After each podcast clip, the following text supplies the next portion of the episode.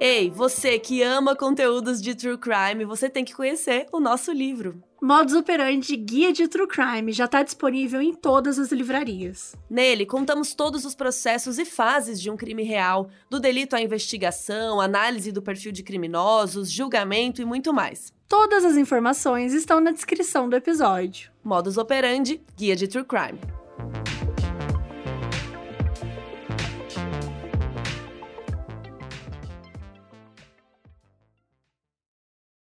O programa a seguir pode conter descrições de extrema violência e não é recomendado para pessoas sensíveis.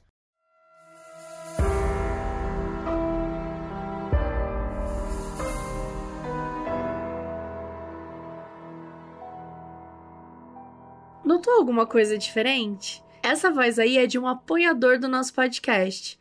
Agora, uma das recompensas é gravar o nosso aviso inicial. Nossos apoiadores também têm acesso a episódios exclusivos, assistir a uma gravação ao vivo, sorteios de prêmios, acesso a um fórum onde a gente divide notícias exclusivas, comenta os episódios e muito mais. Para quem se interessar, tem o link na descrição.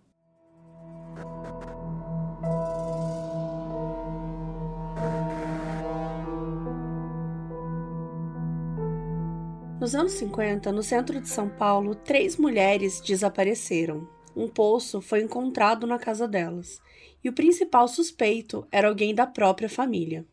Eu sou a Mabê, e esse caso é conhecido como o crime do poço. Duas décadas depois, seria inaugurado o edifício Joelma, um prédio que sofreu um incêndio terrível na década de 70 e é considerado um dos prédios mais mal assombrados do país. Essas histórias são sempre lembradas juntas, e hoje você vai saber por quê.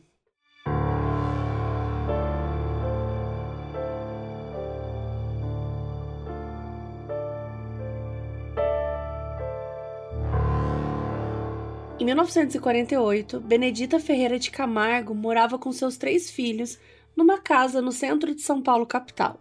Eles moravam quase na esquina da Avenida 9 de Julho. A Benedita tinha 55 anos, era viúva e dona de casa. O filho mais velho, Paulo Ferreira de Camargo, tinha 26 anos, era recém-formado em Química pela USP e professor assistente do Dr. Hoffman. Ele era sócio da Associação Cristã de Moços de São Paulo, onde a sua irmã mais nova, Maria Antonieta, que tinha 19 anos, era contadora. Cordélia, a irmã do meio, tinha 23 anos, trabalhava na Faculdade de Filosofia da USP e também tinha se formado em contabilidade, mas ela tinha uma vocação para música, então ela resolveu fazer um curso e virou pianista. Ela era super requisitada por instituições particulares e empresas para participar ou fazer shows. Durante a minha pesquisa, em algumas matérias, às vezes trocam a idade da Cordélia e da Maria Antonieta. Às vezes, gente, é uma palavra forte, tá? Porque a real é que cada fonte cita uma coisa completamente diferente.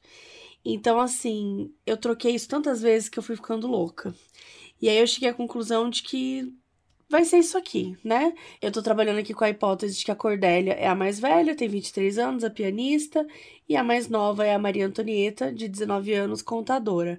Mas se vocês buscarem depois informações no próprio site, né, modusoperantepodcast.com, vão estar tá algumas notícias da época e vocês vão ver que às vezes esses nomes estão trocados aí, tá? Mas, enfim, adotei aí essa do jornal como uma grande fonte.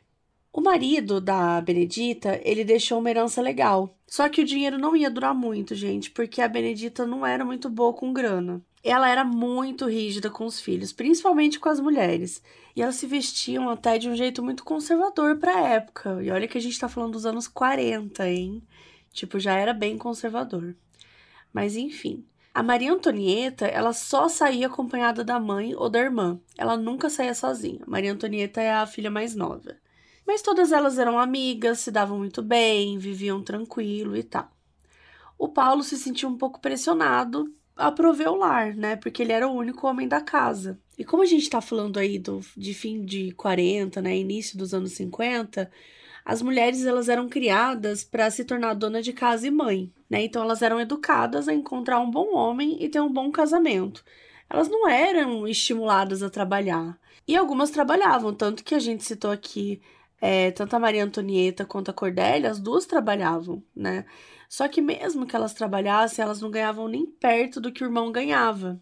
Porque também se pagava muito menos para as mulheres, né? Eram trabalhos menos reconhecidos, davam salários menores, enfim, a gente já sabe, né, sobre isso. Então, realmente, a responsabilidade de sustentar a família estava muito nas mãos dele mesmo.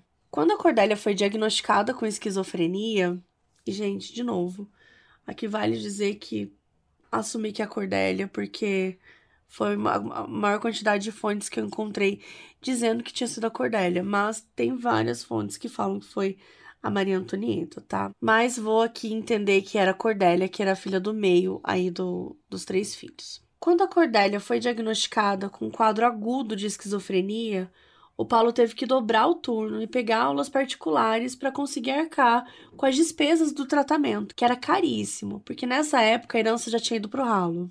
E nessa mesma época, ele arranjou uma namoradinha, a Isaldina Amaros, que ela tinha 23 anos, lembrando que o Paulo tinha 26, então ela tinha 23 anos, era 3 anos mais nova, só que ela não foi muito bem aceita na família, porque ela não era mais virgem. Então, assim, é, o Paulo estava trabalhando horrores para bancar né, uma família que tinha aí uma filha que estava fazendo um tratamento, que era caríssimo e tal. E tem toda aquela questão, né, gente, que transtorno mental é um estigma, né? Tipo, mesmo agora em 2022, falar sobre esquizofrenia tem muitos tabus, tem muito estigma, as pessoas não entendem direito ainda.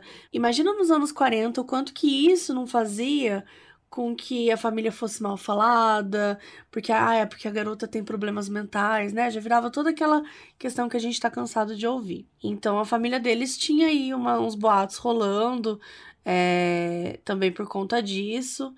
E ele tava vivendo essa situação horrível, porque ele tava trabalhando um monte, a família dele sofrendo preconceito, e ele namorava uma menina que desonrava, entre muitas aspas, a família dele, né? Um dia o Paulo avisou para os amigos e para os parentes que eles iam fazer uma viagem para o Paraná. E depois ele escreveu uma carta informando as pessoas que a sua família tinha sofrido um acidente de carro e que a mãe e as irmãs faleceram. Então, assim, gente, isso foi muito chocante. Tipo assim, imagina, um, um acidente que morre todo mundo, tipo, horrível. E como a Cordélia tinha parado de trabalhar do nada, né, sem avisar, o chefe achou estranho e resolveu chamar a polícia. E aí, quando o Paulo voltou para São Paulo, ele reforçou essa história, né? Falando que era isso que tinha acontecido, que elas tinham sofrido um acidente de carro, que elas tinham morrido tudo, tal. Só que as pessoas estavam achando ele muito estranho. Porque parecia que ele tava, tipo, muito perturbado, sabe? Mas ao mesmo tempo não era perturbado por causa disso, porque ele não demonstrava um sinal de tristeza, sabe? Pelo fato de que ele tinha perdido a família toda. Mas ao mesmo tempo ele tava, tipo, tinha alguma coisa estranha com ele. E as pessoas, tanto os vizinhos, né, quanto colegas e tal, não estavam entendendo o que estava acontecendo. E nenhum jornal noticiou o acidente tão triste que aconteceu com a família dele. E ele também não deu uma explicação muito boa sobre onde a família tinha sido enterrada, né? Porque tá, como é que foi então? Porque morreram todas e aí elas foram enterradas lá, sendo que, né, elas são de São Paulo, então, enfim, o que, que é essa história toda?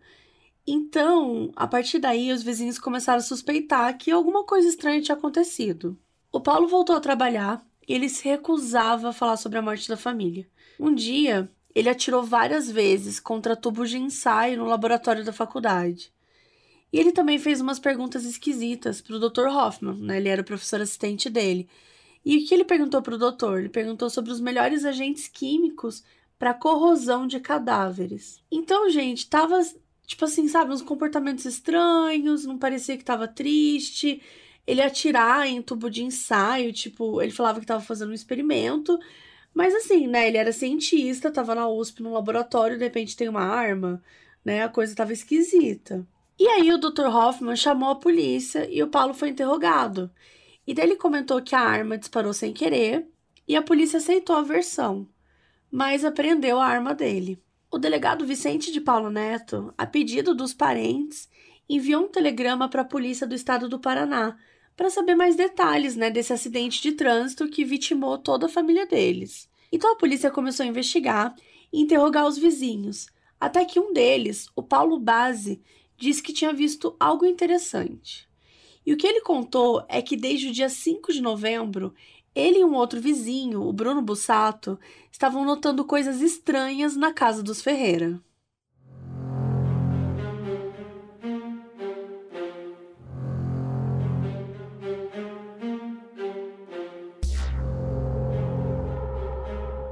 Das coisas estranhas é que a Cordélia, que era pianista, ela tinha um concerto no dia 6, num conservatório na capital.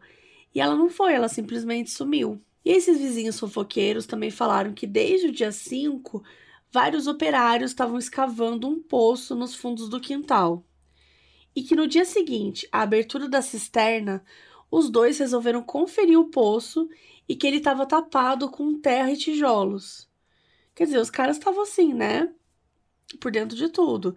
E aí eles comunicaram à polícia imediatamente porque eles acharam estranho. Só que não deu em nada. O delegado decidiu fazer uma busca na casa, só que eles não encontraram vestígios de sangue, nem nada que incriminasse ou que mostrasse que alguma coisa aconteceu ali. O Paulo foi chamado para depor e ele contou a mesma versão, que a família sofreu um acidente de carro e tal, e que ele era o único sobrevivente. Tipo, ele não estava no carro com elas. Continuaram as investigações e o delegado resolveu visitar a casa de novo. E dessa vez eles perceberam uma coisa: as roupas, os pertences pessoais, bolsa, relógio, tudo estava no mesmo lugar. Então isso era meio estranho, porque, tipo, eles foram pro Paraná e eles não levaram nada, tipo, eles não fizeram nenhuma mala, não levaram as coisas, roupas e tal. Aí quando deu três horas da tarde, o Paulo chegou em casa e ele ficou assustado com os policiais e perguntou o que, que eles estavam fazendo ali. Os investigadores disseram que era tudo parte da investigação e deram uma acalmada ali nele e resolveram ir até o poço do quintal para dar uma olhada. E sim, gente, era verdade, o poço realmente existia. O Paulo tinha contratado dois serventes de obra para escavar um poço de 5 metros de altura no quintal da casa dele. Os dois ganharam 2 mil cruzeiros pelo trabalho. E, gente, caso você esteja se perguntando, em reais isso seria o equivalente a mais ou menos 720 reais. Então, assim, cada um ganhou 720 reais, né? O projeto todo foi tipo 1.440, sabe? Só que é aproximadamente, porque isso é um cálculo complexo. E eu vou aproveitar esse momento aqui para explicar para vocês o que, que a gente quer dizer quando a gente fala equivale à moeda de hoje. Porque não é só traduzir os valores, né? Um exemplo bobo. Em 2002, um carro popular custava 7.200 reais. E naquela época o salário mínimo era 200 reais. Hoje o salário mínimo é 1.212 reais. Só que o carro popular está mais ou menos na casa de 50 mil reais. Então quando a gente fala equivalente, a gente está falando de cálculos complexos que consideram inflação, desvalorização, valorização da moeda e também sobre o poder de compra. Então, gente, na real não importa, né, se o salário mínimo cresceu. Pô, de 2002 para 2022, o salário mínimo cresceu bastante, foi de 200 reais para 1.212 reais. É um, um crescimento grande. Mas o poder de compra tá uma porcaria. Tá horrível, tá péssimo. Então, né, não adianta muito a gente ter um salário alto se o nosso poder de compra não tá equivalente a isso. Então, enfim, só para explicar um pouquinho, porque muitas vezes a gente traz alguma informação tipo, ah, fulano comprou uma casa de 5 mil dólares nos Estados Unidos. E hoje, gente, com 5 mil dólares você não compra uma porta, sabe? E entendam, tá? Isso é feito por especialistas, não é a gente aqui chutando os numerozinhos, não. Então, toda vez que a gente trouxe algum dado nesse sentido, tipo, ah, fulano gastou 7 mil dólares, que hoje seria o equivalente a 500 mil reais. Isso foi feito por um especialista, por um economista, né? Não sou eu nem a Carol que estamos aqui falando, né? Porque, enfim, não nos compete. Mas tá, vamos voltar para a história. Então, o Paulo mandou fazer esse poço. E como ele gostava de fazer experimentos, ele abriu o poço para conseguir obter água sem cloro. E ele disse para a família que ele queria desenvolver uma fábrica doméstica de adubos e que ele não ia poder fazer isso usando água encanada. E que isso, né, essa fábrica que ele queria criar e tal, ia ajudar na renda da casa.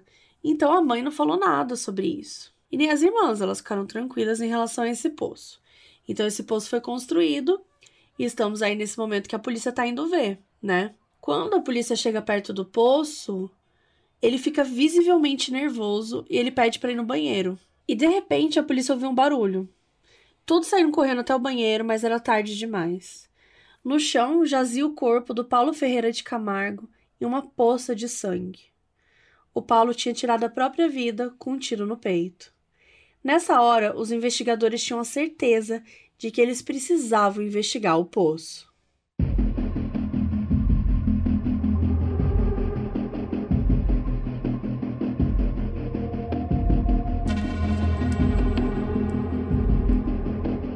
A polícia convocou o corpo de bombeiros para descer e investigar o que, que, tinha ali no poço. Às quatro da tarde, os bombeiros chegaram. Então tinha a polícia, os bombeiros, o perito, né, que veio analisar o corpo do Paulo. Tinha a imprensa, tinha vizinhos curiosos. Aquela galera, né, gente? Já tava se tornando um Lollapalooza. E, gente, Lollapalooza é quando a gente tá falando que, sabe, começa a armar um show ali. É uma cena que, tem, que né, exige um certo distanciamento das pessoas. E não que as pessoas fiquem ali olhando, analisando naquela cena. Então, infelizmente, era esse cenário que estava acontecendo ali naquele dia. Tinha polícia, tinha bombeiro, tinha o perito, tinha imprensa, tinha vizinhos curiosos, tinha gente olhando pela janela, tinha assim de tudo. E assim que os bombeiros chegaram no fundo do poço, eles estavam lá tentando encontrar alguma coisa e tal.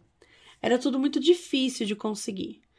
Três horas e meia depois, um dos bombeiros anunciou a descoberta dos pés de uma vítima. E foi ali, gente, que as teorias se confirmaram. No fundo do poço, havia os corpos de Benedita Ferreira de Camargo e das suas duas filhas, Maria Antonieta e Cordélia. Elas estavam amarradas, encapuzadas e os corpos estavam num estado de decomposição bem avançado. Os bombeiros foram tirando, né, um a um os corpos, colocando na superfície, e assim os peritos da polícia técnica puderam fotografar. Ao tirar os capuzes, eles viram o estado que elas estavam. O couro cabeludo das vítimas tinha se desprendido. Tinha umas manchas roxas assim nas pernas e outras partes do corpo da Maria Antonieta. O rosto das três estavam prejudicados, talvez por causa do impacto dos tijolos que o irmão tinha jogado depois para aterrar o poço. A cisterna era toda revestida de tijolos para evitar que o mau cheiro chegasse até a superfície. Em pouco tempo depois, esse crime ficou conhecido como o crime do poço. Depois de feitos os exames, a perícia apurou que entre 9 e 10 da manhã do dia 4 de novembro, o assassino teria matado a mãe e a irmã mais velha, a Maria Antonieta e ele teria arrastado os corpos até o quintal dos fundos. A terceira vítima, Cordélia, foi morta por volta do meio-dia, quando ela chegou em casa para almoçar, porque ela estava no trabalho.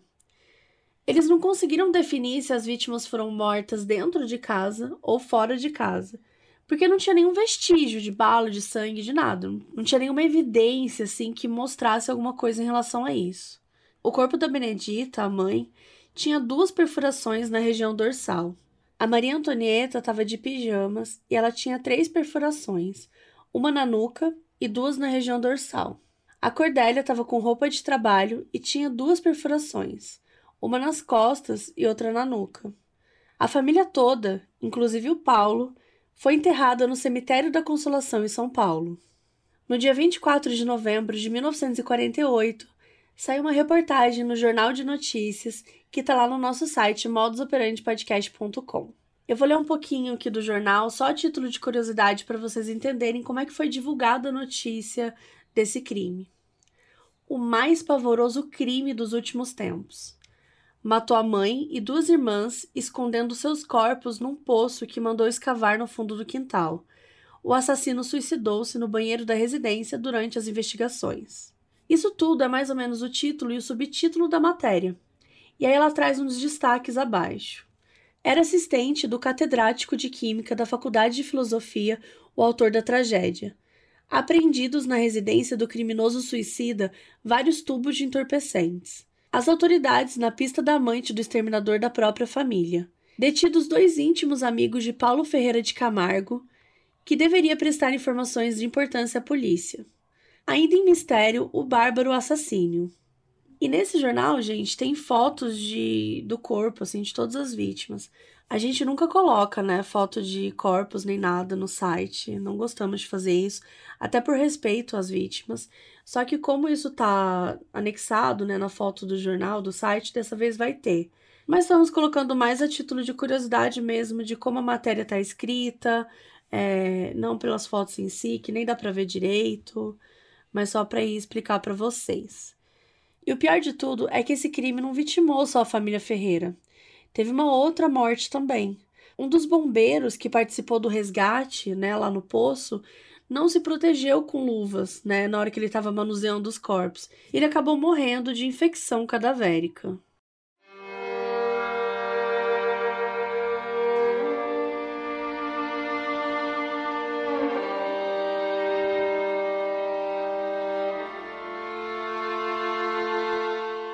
O verdadeiro motivo do crime nunca foi descoberto, mas tem algumas teorias, né? Uma delas é de que ele teria matado a família por vingança, porque eles não aceitaram o namoro com a Exaltina, que era a namorada dele, né? Que não era mais virgem e tal. Só que isso não faz muito sentido, não teve muitas grandes evidências que explicassem essa teoria. A própria Exaltina deu um depoimento para o jornal contando que o Paulo amava muito a família e que o torturava saber que elas estavam doentes que a Maria Antonieta sofria de epilepsia e era paralítica, e que a Cordélia seria esquizofrênica e a mãe tinha um câncer na perna. Então, uma das outras teorias é que ele teria matado todo mundo, porque ele não ia ter condições financeiras para bancar o tratamento de todas. A Isaltina também comentou que ele era apaixonado por uma outra mulher, mas que eles não podiam ficar juntos. E ela ainda mostra a carta que ela tinha recebido do Paulo no dia 15 de novembro quando ele estava supostamente em Curitiba, que ele foi viajar, né, exclusivamente para mandar um telegrama de lá contando da morte da família. E aconteceu uma outra coisa estranha também. Uma mulher chamada Humberta Maria de Almeida, de 25 anos, apareceu na delegacia falando que ela era amante do Paulo e que ela estava grávida de sete meses. Gente, coisas mais estranhas começaram a rolar assim em relação a esse caso. Ele com certeza tinha mexido ali muito com o imaginário de São Paulo, eu não sei se vocês conseguem imaginar um caso que mexa tanto com São Paulo que todo mundo queira falar sobre isso. Foi isso que aconteceu com o crime do Poço. E aí, tinha até um poeta, que vocês provavelmente já ouviram falar, Oswald de Andrade. Ele ficou obcecado com esse crime na época. E ele escreveu uma série de cinco artigos sob o título Crime Sem Castigo. E ele analisava o crime do Paulo sob aspectos psíquicos. E foi muito polêmico, porque ele atacou a sociedade paulistana e o conservadorismo da época. Então, assim, né, caíram em cima dele. Mas a real, gente, é que as teorias, assim, elas existem por aí, né? Porque cada um vai falando uma coisa. Mas a gente não dá para saber, né? Não tem como saber. Se foi a pressão de ter que prover o lar, né? Isso atualmente é discutido bastante e existe algo que é chamado de familicídio ou aniquilação familiar. A gente já falou disso algumas vezes que isso tem se estudado bastante é, atualmente, que não é raro acontecer, então geralmente é, alguém da família mata a família toda, né? A, a, família mais próxima, assim, tipo esposa, filhos, etc e depois tira a própria vida. Geralmente é o que acontece e a maioria das vezes é feito por homens. E em grande parte das vezes eles falam sobre isso também, sobre essa pressão de prover o lar, ou porque faliu, ou porque acha que não vai conseguir dar conta financeiramente, acontece algum desafio, enfim. É, tudo isso tem sido estudado bastante é, atualmente, mas é, por conta das características né, desse caso, pode ser que tenha sido isso que aconteceu mesmo. Pode ser que ele tenha sucumbido à própria pressão de prover o lar e por conta disso acabou acontecendo toda essa tragédia, né? Mas, como eu disse aí várias vezes, não tem como saber. Mas tá, o que, que essa história tem a ver com o edifício Joelma, né? Vocês devem estar se perguntando. A casa dos Ferreira foi demolida em 69. Eles até mudaram o número da casa por conta de um boato que ela era mal assombrada. Parte do terreno onde a casa ficava foi comprada pela Joelma SA, importadora, comercial e construtora que iniciaria as obras do edifício Joelma. E aí o prédio foi construído e depois teve o desastre com incêndio. Então as pessoas passaram a misturar as histórias para falar que existia uma maldição ali na região e que o edifício Joelma, hoje chamado de Edifício Praça da Bandeira, é o prédio mais mal assombrado do país.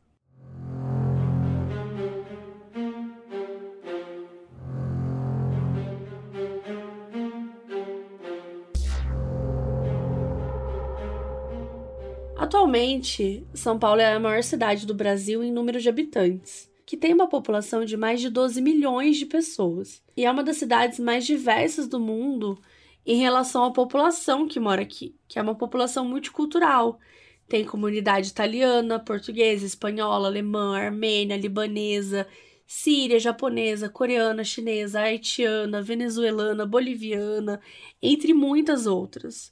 Gente, tem muitas culturas aqui em São Paulo, tem muitas famílias, né? Enfim. Então, realmente, né, a gente tem essa quantidade de, de culturas, né?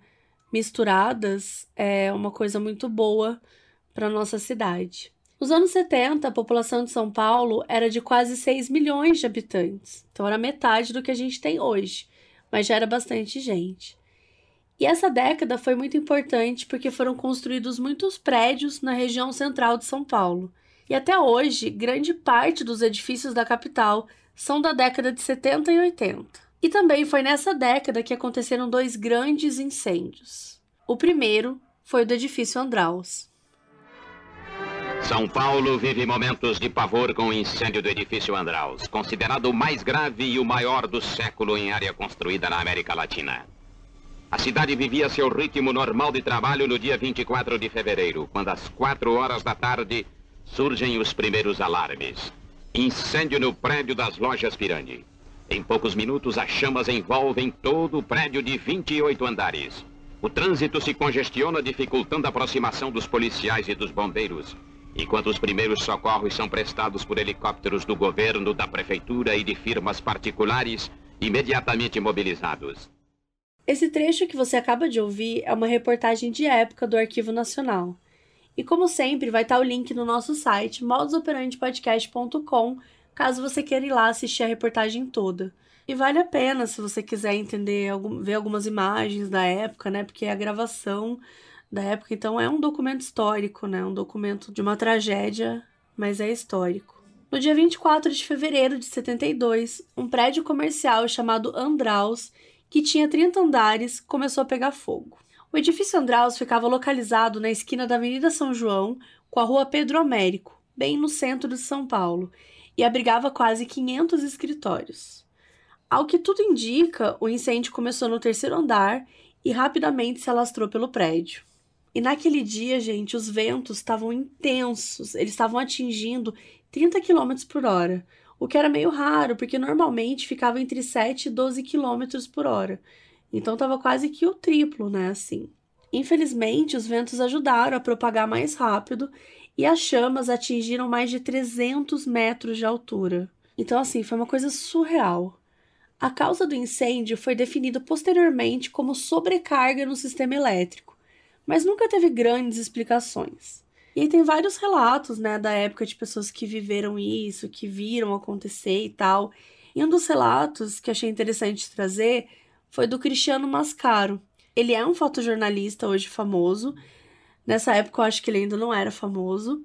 E ele fazia parte da redação da revista Veja. E como que funcionava? Olha que, que doido isso, né? Anos 70, vamos lembrar, galera. Quando acontecia alguma coisa, ele era um fotojornalista, então ele tava. Ele não necessariamente precisava ficar é, na redação, né? Ele podia estar ali pela, pela cidade porque ele estava sempre tirando alguma foto de alguma coisa. E aí, é, como que rolava? Ele tinha um aparelho, um, um bip, que só emitia um som. E daí, quando ele emitisse um som, ele tinha que ir até um, um, uma central telefônica e colocar uma ficha telefônica para ligar para Veja, para saber qual que era a mensagem, porque que biparam ele. E daí, quando ele ligava, alguém dava mensagem, ele recebia a pauta, ia lá cobrir, tirar fotos, etc. Isso é doido, né, gente, de pensar que hoje em dia, quando rola um incêndio, né, num prédio e tal, em poucos segundos, a gente tem milhares de vídeos correndo solto no zap, né? É um monte de informação, tem gente falando aqui, gente falando ali. Mas enfim, naquela época as coisas eram bem diferentes, né? Então ele foi lá, ele cobriu. É, tinha muita gente na rua também, jornalistas, é, a imprensa toda, né, cobrindo, bombeiro. Foi, foi uma tragédia, assim. Esse incêndio, ele fez 16 vítimas e mais de 500 pessoas feridas. E esse acidente foi considerado o pior incêndio dos últimos anos. A população criticou muito a falta de segurança. Algumas matérias no jornal também foram feitas sobre isso. Os jornalistas que cobriam, né, faziam críticas. Então, assim, rolou uma grande pressão e a prefeitura criou uma comissão permanente que ia ser responsável por apresentar mudanças aí na, nessa parte de incêndio, de vistoria, enfim, que era para promover mudanças. O prefeito da cidade de São Paulo, ele acompanhou, né, o incêndio todo, claro, e ele garantiu, depois apareceu no jornal uma matéria dele falando que ele tinha garantido que todos os prédios da capital iam ser inspecionados. Por quê? Porque as construções elas estavam evoluindo, mas a preocupação com a segurança ela não, não era no, no mesmo nível assim que as que os edifícios estavam aumentando, né? Porque os recursos naquela época eram muito limitados, então não tinha uma grande fiscalização. Muita gente sabia que vários prédios do centro de São Paulo estavam correndo risco, assim. A tragédia era iminente, qualquer momento podia se repetir. E ela logo veio. Manhã de sexta-feira, dia 1 de fevereiro de 1974. O edifício Joelma, na capital paulista, é envolvido pelas chamas, resultando num espetáculo dantesco de proporções inusitadas. E agora a gente finalmente chega no edifício Joelma. É, eu quis trazer um pouquinho sobre o edifício Andraus para contextualizar sobre como é que estava a situação naquela época, como as pessoas estavam preocupadas com a segurança né, dos prédios, como estava a fiscalização não era tão boa, não tinha tantos recursos e foi uma tragédia, né? Então, um acidente que movimentou a cidade e, e, esse era o contexto, assim, dessa época, né? Durante esses dois anos aí, de 72 a 74, aconteceram muitas críticas, não teve tantos avanços, então a população estava realmente cada vez mais nervosa. O edifício Joelma era um edifício relativamente novo, que ficava no centro de São Paulo e tinha 25 andares. Alugado pelo banco Crefsul de Investimentos, tinha mais de 750 funcionários espalhados por esses andares do prédio. O prédio tinha 25 andares, sendo que os 10 primeiros eram de garagem. Aí tinha outros dois que eram usados para depósito e depois o resto era para escritório e tal. No dia 1 de fevereiro de 74, uma sexta-feira, a cidade de São Paulo amanheceu um pouco chuvosa.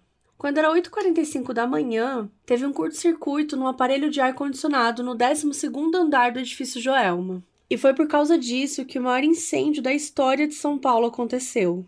A velocidade com que o fogo se alastrou foi tão bizarra que em pouco tempo as pessoas entraram em pânico e começaram a tomar decisões. No momento em que tudo isso acontecia, tinha 756 pessoas no prédio. Algumas pessoas subiram as escadas para chegar até o terraço, ou ficaram pelas escadas tentando fugir, e houve até quem tentasse sair pelo elevador. Você provavelmente já viu alguma placa escrito proibido utilizar o elevador em caso de incêndio. E talvez você né, se pergunte por quê. O motivo principal que você não deve utilizar o elevador é porque incêndios podem causar curtos-circuitos no sistema elétrico do prédio. E então a energia elétrica é a primeira coisa que acaba, né? E você pode ficar preso no elevador. Por conta desse motivo, Naquele dia, todos que decidiram pegar o elevador, infelizmente, perderam a vida. Quem estava fora do elevador também não estava muito melhor. Nas escadas, o tumulto era intenso, gente subindo, gente descendo, aglomeração, muita fumaça, pânico, né, desinformação, ninguém sabia o que estava acontecendo, e cada vez se tornava mais difícil respirar. Mesmo os bombeiros chegando super rápido, a situação já estava muito delicada. E algumas pessoas, no total desespero, começaram a se jogar do prédio. Acredita-se que pelo menos 40 pessoas fizeram isso. Então, gente, era uma cena muito, muito triste. E para entender um pouco quão rápido tudo isso pode ser, é só entender a nossa respiração. A nossa respiração funciona assim. Então, o ar ele entra pela boca ou pelo nariz, ele passa pelas traqueias, ele vai para os brônquios e chega nos alvéolos. E lá o ar fica em contato com os vasos sanguíneos e é ali que ocorre a troca gasosa. Então, o oxigênio entra no sangue e o gás carbônico sai. E esse processo, ele acontece de uma forma muito rápida e contínua, né? Conforme a gente inspira e expira. Você precisa só de um segundo para isso acontecer. Quando o corpo humano inala fumaça, o ar inspirado ele não carrega a quantidade adequada de oxigênio para a respiração E pior, ele ainda carrega substâncias tóxicas. E elas chegam na mesma rapidez. E daí elas causam danos aos alvéolos. E com a baixa taxa de oxigênio no ar e com os alvéolos comprometidos, a troca de gases respiratórios não acontece da forma adequada. Então, em pouquíssimos minutos, isso pode gerar uma asfixia, a pessoa pode perder os sentidos e morrer. E esse tempo pode variar de acordo com a temperatura, com o local que ela está, se é um local com circulação de ar, se é um local fechado. E para vocês terem uma ideia, quando estava rolando tudo isso na, no edifício Joelma, a temperatura no interior do prédio tinha ultrapassado 100 graus. É muito pouco tempo para você ser capaz de tomar uma decisão racional, né? Principalmente quando você está vivendo uma situação extrema dessa né? Que é um, quase um cenário de guerra mesmo, gente morrendo na sua frente, um fogo subindo, desinformação. É toda uma situação muito desesperadora. Então muita gente foi subindo, tentando ir pro terraço e tal, e os bombeiros começaram a tentar resgatar os sobreviventes. Só que a situação era toda muito difícil, porque como se não bastasse o drama, né, que estava todo mundo vivendo, os bombeiros também não tinham recursos suficientes, nem equipamentos, e nem número de profissionais para né, conseguir atender tudo aquilo. No entanto, é importante falar também que tinham muitos civis, né? Tinham muitas pessoas que estavam ali próximas né, nessa hora e muitas pessoas que fizeram de tudo para ajudar, porque em situações como essa, né, toda ajuda é necessária, porque é, você acaba atendendo e falando com muita gente, então realmente você precisa de um, de um, né, um efetivo grande de pessoas para conseguir dar conta daquilo. E qual era o problema que os bombeiros estavam enfrentando? Primeiro que a escada só alcançava até o 12 andar. Lembrando, né, que o, que o prédio tinha 25 andares. Algumas mangueiras utilizadas no combate ao fogo estavam furadas. O prédio não possuía porta corta-fogo e, além disso, também todo o prédio tinha que ter uma reserva de água para o caso de incêndio. Essa reserva do Joelma era de 29 litros. Só que, o que acontece? Uma galera usava a saída da mangueira no estacionamento para lavar os carros. E daí o zelador do prédio ficou puto e fechou o registro. Como a fiscalização né, da prefeitura não era perfeita, acabou que isso passou, nada aconteceu e ficou por isso mesmo. Então, no dia do incêndio, a rede destinada aos bombeiros estava fechada e eles não conseguiram usar essa reserva, que teria ajudado muito eles também. Ao que tudo indica, não teria sido suficiente, porque eles realmente é, não tinha tudo o que precisava, mas teria ajudado mais. Outro problema é que, ao contrário do Andraus, o Joelma não tinha um heliporto. Então, não tinha um local ali para os helicópteros pararem e tal. E os helicópteros, eles tentaram se aproximar, mas assim, as chamas estavam muito altas e não dava para fazer isso de uma forma segura nem para os bombeiros e nem para as pessoas que eles iam proteger, que eles iam salvar dali. Então eles precisaram esperar o fogo consumir o prédio inteiro antes de começar a resgatar essas pessoas. E quanto mais tempo passava, pior era o cenário, né, gente? Então, para você ter uma ideia, assim, só para a gente entender em termos de cronologia, às 8h45 da manhã começou o incêndio. Às 9h10, os bombeiros chegaram no local. Às 10h30 da manhã, o fogo é controlado. À 1h30 da tarde, os últimos sobreviventes são resgatados. Então a gente está falando aí de mais de quatro horas desse processo todo aí, né? De você resgatar, né? Enfim, depois que resgatava, aí levava para o hospital, aconteciam várias coisas, ou alguns é, que infelizmente não estavam com vida. Então essa cronologia é só dos sobreviventes, né? Só dessa operação aí, desde que o incêndio começou. Eu conversei com a Sueli Versignasse, uma sobrevivente do incêndio do edifício Joelma. Mandei uma mensagem para ela contando, né, que eu estava fazendo esse episódio, e para minha surpresa, ela me contou que ela adora ouvir o modus operandi. Então a gente conversou um pouquinho e ela topou dar essa entrevista. A Sueli tinha 20 anos quando isso aconteceu e ela foi resgatada por helicópteros e relatou um pouco sobre o que ela viveu naquele dia. E gente, eu preciso confessar para vocês que entrevistar uma pessoa que passou por uma situação tão traumática, né, mesmo 50 anos depois, foi bem difícil. Então, eu tentei tomar um cuidado, assim, para que as perguntas fossem relevantes, porque eu queria trazer aqui pro, pro, pro episódio. Então, eu foquei em falar sobre o depois, e não sobre o momento que ela viveu ali enquanto tudo aquilo acontecia, né? Quis falar um pouco sobre o resgate, sobre como foi é, resgatada e também sobre como foi voltar a trabalhar depois e, e tudo mais. E, gente, peço desculpas pela qualidade do áudio, não é o que a gente costuma trazer aqui. Eu gravei para um programa que deu problema, então eu tive que usar o áudio de backup.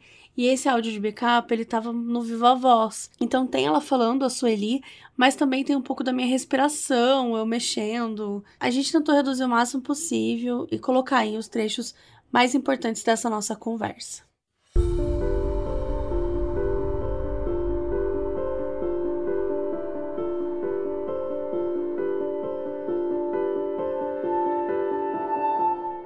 Eu subi até é, a hora que os helicópteros começaram a sobrevoar e jogar leite. Houve todo um tempo demorado, porque os bombeiros jogavam água, subia vapor demais, os helicópteros não conseguiam descer.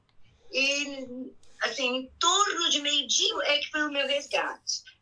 A, a princípio, o, os bombeiros estavam descendo de corda, pegaram pela cintura, me amarraram içaram para o helicóptero, porque o helicóptero não tinha condições de chegar mais perto por causa do, do calor, né? Dali eu fui levada para a câmara que estava tendo é, a, ali um resgate e dali eu fui levada para um outro helicóptero e aí que eu fui levada para o hospital. Eu fui levada para o hospital militar. Você imagina o alívio que foi, a, a, a esperança renovada que foi quando você começou a perceber que eles, é, porque a princípio eles desceram, pelo menos acho que uns três ou quatro bombeiros, é, desceram pelas cordas e ficaram ali junto com a gente, inclusive verificando quem estava com condições de subir, de subir naquela forma de resgate super precária, que era presa pela cintura, né? Então, assim, acho que a memória melhor que eu tenho é o alívio e, assim, a sensação incrível de agradecimento, de, é, de emoção mesmo, de ver que a, a partir daquele momento havia é, real chance da gente sair. Porque a esperança de sair sempre foi enorme. Eu tinha certeza que eu ia conseguir. E acho que isso me fez é, ficar muito forte e aguentar até o final, porque eu não apavorei nesse sentido assim, ah, chegou o final. Uhum. Não, eu vou sair, eu não sabia como a inexperiência de quem tem 20 anos, talvez, né? Não sei como uhum. eu vou conseguir. Então, foi, foi dessa forma, assim, acho que a, em termos de emoção, a maior emoção possível foi quando eu consegui ver que eles estavam descendo. Agora, as dificuldades que eles estavam tendo, não dava para saber, né? Só fiquei sabendo depois que os helicópteros não tinham autonomia suficiente, que não tinha como ficar parado ali e descer, que precisou vir de outros lugares. Então, aí depois eu acompanhei. Mas naquele momento era só assim: chegaram, são salvadores, os anjos chegaram. Então eu pergunto como é que foi voltar a trabalhar depois. E a sensação da perda dos amigos também, porque nós trabalhávamos do 12 ao 21 andar, era onde estavam os funcionários. Eram aproximadamente uns 500 funcionários, eu acho, o número mais ou menos assim que a Crepsul tinha. E quando eu voltei, nós todos estávamos numa salinha. Fulano não tá, ciclano não tá, ficou, ficou, ficou. É, você começa a, a sentir mais vivamente o, que, o quanto foi difícil, o quanto a gente se perdeu naquele momento. E aqui a minha curiosidade é a seguinte, porque dizem que esses incêndios fizeram mudanças nas leis de incêndio de São Paulo. Mas ali naquele momento, quando eles voltaram a trabalhar Quais mudanças reais eles tiveram? O poder público é, continuou meio que de braços cruzados e olhos fechados para tudo que estava acontecendo, sabe? É, o prédio da São João de Piranga era um prédio muito era um prédio muito antigo o Joel era um prédio novo uhum. mas é, nenhum dos dois na verdade nem o, fato de ser novo não tinha todas as medidas de segurança que poderia e também o prédio antigo não tinha sabe? Você não ser, em nenhum momento a gente se sentiu um pouco mais seguro, dizer, olha, foi uma brigada, conversar com vocês, dizer quais eram os planos de fuga ou como reagir numa situação como essa. Nada, nada, nada mesmo. E mesmo com relação ao acompanhamento psicológico, a gente até é, teve algum acompanhamento psicológico é, particular, mas o banco não ofereceu absolutamente nada. Não tive, assim, eu não tive uma única consulta com um psicólogo sobre o assunto. As lesões, as coisas físicas mais visíveis curaram? Ótimo, vamos voltar a trabalhar, vida, vida que segue, uhum. como se nada tivesse acontecido, como se a maior catástrofe em termos de incêndio que se tem na história não tivesse acontecido. Depois a gente conversa um pouco mais sobre a segurança em prédios e ela comenta que ainda tem muito a ser feito. É, eu sou designer de interiores e sócio de um escritório de arquitetura. Eu não vejo os prédios, nem nada de, é, sabe, de tão concreto sobre segurança. Então, eu acho que o nosso poder público continua de olhos fechados com relação a, a grandes é, incêndios, a grandes cuidados. Você vê, esse incêndio que teve agora no 25 de março, só não foi um incêndio tão grave, porque não tinha ninguém no Sim. prédio. Mas poderia, foi de grandes proporções, com muito material inflamável, que era um dos problemas do Joelma muito material inflamável. Tinha um dos andares que servia de depósito. Então, tinha carpete enrolado, as latas de cola. Uhum. Então, é esse mesmo tipo de situação continua acontecendo. É que a gente acaba, né, não, só sabe quando acontece. E aqui a Sueli comenta sobre o incêndio que aconteceu num prédio na 25 de março, no dia 10 de julho desse ano, aqui em São Paulo. No total, foram nove edifícios interditados, e um deles em estado de demolição. Segundo matéria da Veja, nenhum dos prédios tinha vistoria do corpo de bombeiro. Felizmente, não houve nenhuma vítima.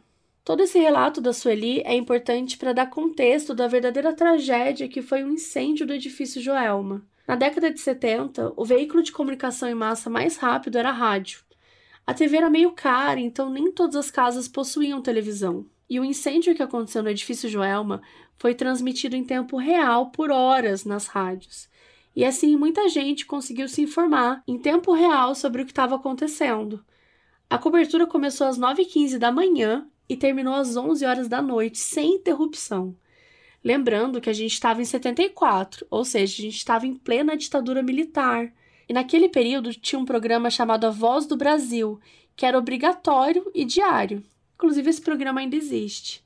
E naquele dia, por conta dessa da amplitude, né, dessa, dessa tragédia, disso que estava acontecendo, não teve nem o programa Voz do Brasil e nem comerciais. Então, assim, foi realmente mais de 10 horas sem interrupção, só dessa cobertura aí no edifício Joelma. No fim, foi um dia de muitas situações traumáticas, de pessoas desesperadas tentando lutar pela sua própria vida, de bombeiros que fizeram tudo o que podiam com os recursos que tiveram, médicos que se mobilizaram para atender as pessoas feridas, as pessoas comuns na rua que ofereciam ajuda de todos os tipos, e um número surreal de mortes.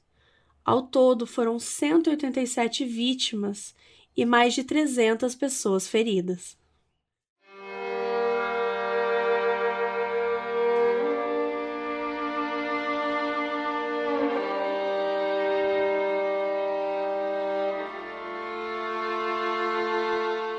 Anos se passaram. A casa dos Ferreira foi demolida e mudou de número. O edifício Joelma foi reformado durante quatro anos e em 78 foi rebatizado de Edifício Praça da Bandeira. Mas os boatos continuavam no local. E eles vêm de muito antes.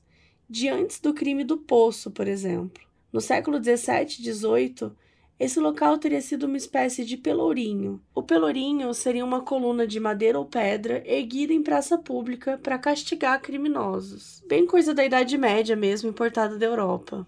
Aparentemente, esse local já tinha sido palco de torturas e assassinatos de pessoas escravizadas. E que o local tinha tanta má fama que é por isso que os indígenas chamaram ali de Anhangabaú, que em tupi significa rio ou água do mau espírito que dizem também que os bandeirantes provavelmente fizeram algum mal para os indígenas perto aí desse local, e aí apelidaram assim. E, gente, tudo isso pode ser super verdade, ou pode ser só aquele famoso clichê de quando você quer chamar um lugar de mal assombrado sem inventar que teve algum cemitério indígena por ali. Fato é que, mesmo depois do prédio ter sido reformado, vários funcionários relataram ter passado por algumas situações sobrenaturais.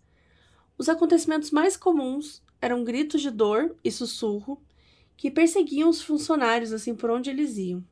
e faróis dos carros que piscavam freneticamente no estacionamento do prédio.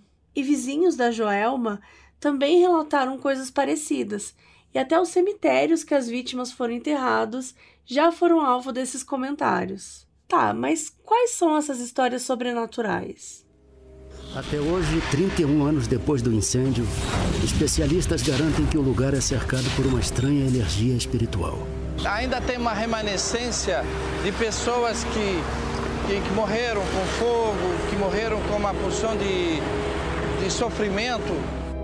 Segundo testemunhas, o edifício Joelma carrega uma maldição. Alguma energia, energia negativa tem. Isso não tenha dúvida. O espírito, a, o fantasma são coisas que vêm de muito longe na humanidade. No caso do edifício Joelma, ele se aproxima muito de um modelo que já foi constatado em mais de 130 sociedades humanas, de que o espírito, o fantasma, ele é associado sempre a um evento violento um evento não terminado, quer dizer, que a pessoa não morreu normalmente, ou ela morreu por, por alguma violência, ou por alguma forma não explicada. Que vocês ouviram agora foi um trecho do programa Linha Direta, e aí tem essa versão aí que é a Linha Direta Mistério, que é de 2005, que conta a história do edifício Joelma e as histórias sobrenaturais que rondam, né, todos os mistérios que envolvem essa história. O episódio ainda faz uma reconstituição do crime do poço. Uma das histórias mais famosas sobrenaturais é a das 13 almas, que são de 13 vítimas que foram encontradas no elevador. Eles ficaram presos no vigésimo andar e, sem muito para onde fugir, agonizando em meio a chamas, eles se abraçaram e morreram carbonizados. Então foi uma cena muito impactante, porque estavam irreconhecíveis né, os corpos e alguns tinham se fundido à parede de metal, por conta do calor mesmo que estava lá. E como não tinha teste de DNA, os corpos nunca foram identificados. Então eles foram enterrados juntos, todos os 13, no cemitério São Pedro, na Vila Alpina, na zona leste de São Paulo. E com uma placa escrita As Treze Almas, somente Deus conhece os seus nomes. Descansem em paz, 2 de fevereiro de 1976, incêndio edifício Joelma. E nesse mesmo cemitério rolaram vários relatos de pessoas que experimentaram algo sobrenatural, que ouviram choros e gritos e tal vindo dos túmulos das Treze Almas. Nesse mesmo programa do Linha Direta, o zelador do cemitério, Luiz Nunes, disse que um dia os túmulos faziam tanto barulho e estava tão desesperador que ele pegou um regador e jogou água nas sepulturas. E aí o barulho cessou. E as pessoas super visitam esse cemitério, visitam esses túmulos, até virou meio que um ponto turístico, porque algumas pessoas acreditam que eles também é, conferem milagres, sabe? Tipo, pessoas que jogam água nos túmulos e tal e acham que vão conseguir o que elas pediram. Uma outra história bem famosa é do sobrevivente Osório Gonçalves da Silva, que ele conta que ele foi salvo por uma criança que surgiu uma visão dele. Na época né, do incêndio e tal, o Osório tinha 20 anos e ele trabalhava no 21º andar. Na hora do desespero, ele correu para o elevador. Só que acabou que ele deu o lugar dele para uma senhora e ficou ali esperando o próximo elevador. Só que esse próximo elevador nunca chegou. Então ele começou a correr, né, tentar descer as escadas e tal. Só que ele estava respirando muita fumaça e isso estava deixando o corpo dele muito cansado, a mente dele confusa. Então ele pensou em sair do prédio pelas janelas, só que as chamas estavam muito agressivas. Então ele encostou numa parede, levantou a camisa, tampou a boca e o nariz para evitar que mais fumaça entrasse, até ele conseguir ter alguma outra ideia. Nesse momento, uma criança surge na frente dele e diz para ele subir. Ele foi até a janela e as cordas estavam muito distantes, porque as cordas só iam até o 13 terceiro andar e ele estava no 19 então, uma ideia que ele teve foi se pendurar nas cortinas e tentar para amortecer a queda, né? E tentar se jogar um pouco para baixo para chegar o mais próximo possível. E era muito perigoso, assim, ele estava com muito medo. Só que nessa hora, de novo, a criança voltou e disse para ele saltar. E aí ele usou essas cortinas, né? E ele consegue pular até o parapeito, consegue chegar até o, o andar de baixo e dá tudo certo. E assim ele conseguiu chegar até a escada e aí é socorrido pelos bombeiros. Mais uma história sobrenatural que envolve aí é, o edifício Joelma. Essa provavelmente é a mais famosa. A Volkmar foi uma das vítimas do incêndio. Em 74, ela tinha apenas 21 anos e ela trabalhava como datilógrafa no 23º andar. O seu irmão, Álvaro, tinha 19 e trabalhava no décimo andar do mesmo prédio. Quando ela percebeu o incêndio, ela saiu correndo com as quatro colegas, amigas dela, assim, e elas tentaram fugir pela escada. Só que era impossível descer as escadas, porque tinha muita gente subindo. Então elas quase foram pisoteadas, estava uma sensação horrível. Então, depois de tentar por muito tempo, elas acabaram desistindo e foram para a cobertura do prédio. Infelizmente, todas morreram por asfixia. O Álvaro, o irmão dela, conseguiu escapar, só que ele não queria contar para a mãe deles que a irmã dele tinha morrido. Ele estava muito traumatizado ainda, estava não sabia como falar com a mãe. Então, nesse primeiro momento, ele ficou escondendo da mãe dele o que tinha acontecido com a irmã. Eles foram até o IML, e a mãe ficou no carro com o um amigo do Álvaro que estava dirigindo. E o Álvaro reconheceu o corpo da irmã. Ele viu. E como ele reconheceu, né, ele que escreveu o nome e colocou um papelzinho, ele pendurou no sutiã dela, porque aquele corpo tinha sido identificado. E eles voltam pro carro, o Álvaro não conta que viu irmã, o corpo da irmã lá. E nesse momento, o espírito da irmã aparece para Valquíria, a mãe deles. E aí a Volkmar fala: Mãe, o Álvaro já me achou. Você quer saber onde eu tô? E aí, nesse momento, a Valkyria fica muito assustada, né? Óbvio. E ela pergunta pro filho: Filho, você encontrou a sua irmã? E ele continua mentindo que não. E aí, a Volkmar, de novo, em espírito, fala pra mãe: Mãe, você quer ver onde eu tô? E aí ela mostra pra mãe que ela tá no ML. E a mãe, inclusive, vê o papel preso no sutiã dela que era algo que o filho não tinha contado ainda. Ela resolveu não comentar nada na hora, porque quem estava dirigindo, né, era o amigo do filho dela, e ela não queria que eles pensassem que ela estava louca. Dois meses depois, a Valkyria resolve procurar o médium Chico Xavier para ele entrar em contato com a Volkmar. Gente, para quem não sabe, o Chico Xavier é o médium mais famoso do Brasil. Ele escreveu mais de 450 livros, vendeu mais de 50 milhões de exemplares ele foi o maior nome do espiritismo kardecista brasileiro. Ele tinha tanto carisma que ele acabou trazendo muitos adeptos para a doutrina kardecista. Ele era mineiro e morreu em 2002 aos 92 anos de idade. E durante a vida dele, ele psicografou mais de 10 mil cartas. Inclusive, eu já vi duas delas na minha frente ao longo da minha vida e eu era criança, de pessoas, né, que pediram para ele acessar algum antepassado.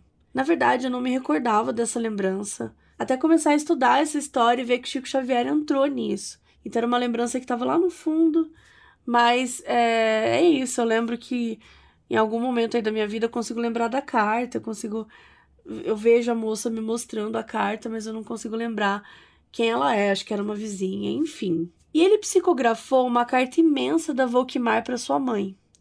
Ainda nesse encontro, a Volkmar viu o espírito da filha de novo só que ela não quis contar. Ela ficou meio sem graça, ela deu uma chorada e tal.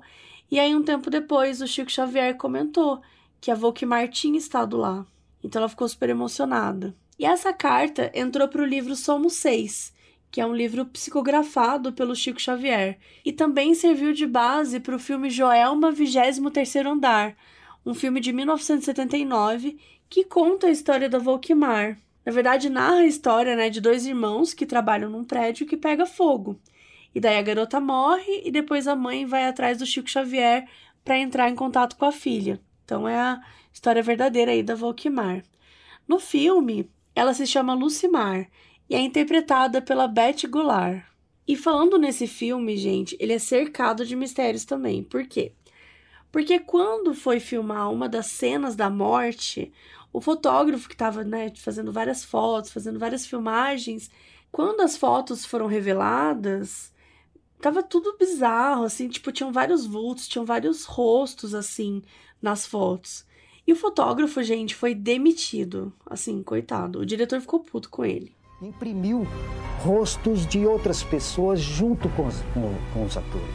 Aí eu fiquei possesso e mandamos ele embora. Testemunhas garantem. As fotos mostram rostos de pessoas que não estavam nas filmagens. Provou por A e mais B que realmente aquelas fotos não foram encavaladas. E segundo as pessoas que estavam ali, né, acompanhando, Tem rosto no vestido de uma das atrizes, tem uma criança que aparece no fundo de uma foto, tem um homem que aparece ao lado das mulheres, das atrizes, na cena. Enfim, uma série de fotos com vultos e algumas coisas que parecem rosto ou não, e que gerou bastante bafafá na época. Então, assim, se vocês quiserem ver, vão lá no site que as fotos vão estar tá lá, modusoperantepodcast.com. E vamos de mais relatos, gente, porque olha, não falta nessa história. O homem que morava no estacionamento do edifício Joelma disse que um dia ele sentiu uma presença estranha. Quando ele olhou, tinha uma loira muito bonita, vestida de noiva, vindo na direção dele. Enfim, ele deu uma assustada, só que essa loira parece que aparece outras vezes aí também. Trabalhou um rapazinho, motorista da perua, de carregar malote à noite. Ele estava na, na rampa, umas três da manhã por aí. Ele desceu uma loira e deu boa noite para ele. Ele se assustou e nunca mais deixou a perua na rampa. Em 2004, várias empresas abandonaram o edifício Joelma. E meses antes de assumir a prefeitura de São Paulo, a equipe do José Serra começa a usar uma das salas do edifício. E aí a equipe resolve chamar uma monja budista para purificar o local, assim, sabe? Só por desencargo. E essa monja, ela inclusive dá relato nesse episódio do Linha Direta, e ela conta que ela sentiu uma energia muito bizarra no elevador, é, uma energia muito carregada nos banheiros, no local, né, onde ela foi e que ela sentia que ela precisava orar mesmo, porque o sofrimento ali estava muito pesado. E ela diz também que ela enxergou vários espíritos, várias pessoas, mas que ela fez uma oração e pediu para que eles ficassem em paz.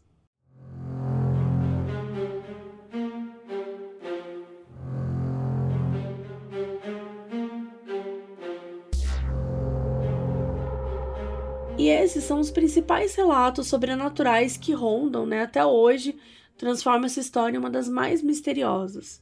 E com certeza tem muita coisa envolvida. Mas é sempre bom a gente se perguntar o quanto dessa história sobrenatural faz realmente sentido e o quanto dessa história é apenas a gente focando em relatos intrigantes e esquecendo que se lá atrás, no incêndio Andraus, se tivesse olhado para a situação de verdade e adotado políticas públicas na prevenção de incêndios, se fizesse a fiscalização da forma correta se os bombeiros tivessem mais recursos. Será que hoje a gente estaria falando sobre as 13 almas? Ou elas estariam por aí? Teriam nomes, teriam histórias e estariam vivendo a sua própria vida.